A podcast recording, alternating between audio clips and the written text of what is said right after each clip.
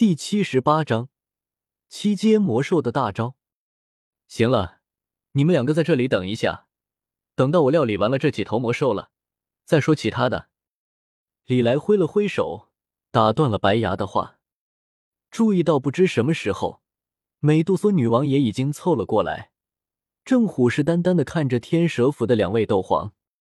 李来干脆说道：“原来是女王陛下呀，正好你帮我看着这两个，我先去对付那几头魔兽。”说完，李来没等合法萝莉回话，身形一闪，便已经朝着那头七阶魔兽烈焰狂狮冲了过去。哎！美杜莎女王愣了一下，似乎有些惊讶，李来是如何认识她的？美杜莎女王在斗气大陆西北区域确实挺有名的，但是在进化了之后，美杜莎女王的形象也随之大变，从御姐变成了合法萝莉。按道理来说，应该没有几个人能认出她来才对呀。刚刚的这人是怎么认出自己的？这个人。自己应该没见过吧，但是不知为何，有一种很熟悉的感觉。美杜莎女王此刻有些不解，有心想要询问，但是此刻李来已经冲过去揍那几头魔兽去了，所以美杜莎女王只好压下心头的疑惑，虎视眈眈的看着天蛇府的两位。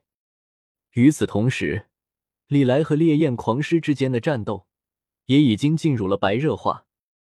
作为七阶魔兽，烈焰狂狮和六阶魔兽有着本质上的不同。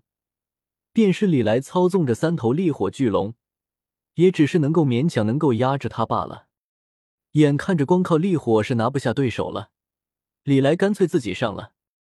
化身为火焰巨人的他，手中拎着玄铁重尺，对着那烈焰狂狮的脑袋就是一下。烈焰狂狮本来就被那三头打不死。灭不掉的烈火巨龙搞得心态炸裂，此刻挨了李来的一记闷棍，整头狮子直接就炸了，体内的斗气在瞬间爆开，体表燃烧着的紫色兽火变得越发的狂暴了起来，纷乱的火焰遮天蔽日，笼罩了整片天空，而烈焰狂狮则是一声怒吼，朝着化身的火焰巨人扑了过来。只不过，烈焰狂狮此刻搞出来的阵势，对于李来而言，也就是看着比较吓人罢了。实际上的威力嘛，也就是那么回事。他的这套纵火诀最为神奇的地方，就在于化身火焰巨人之后，能够免疫绝大部分的火属性伤害。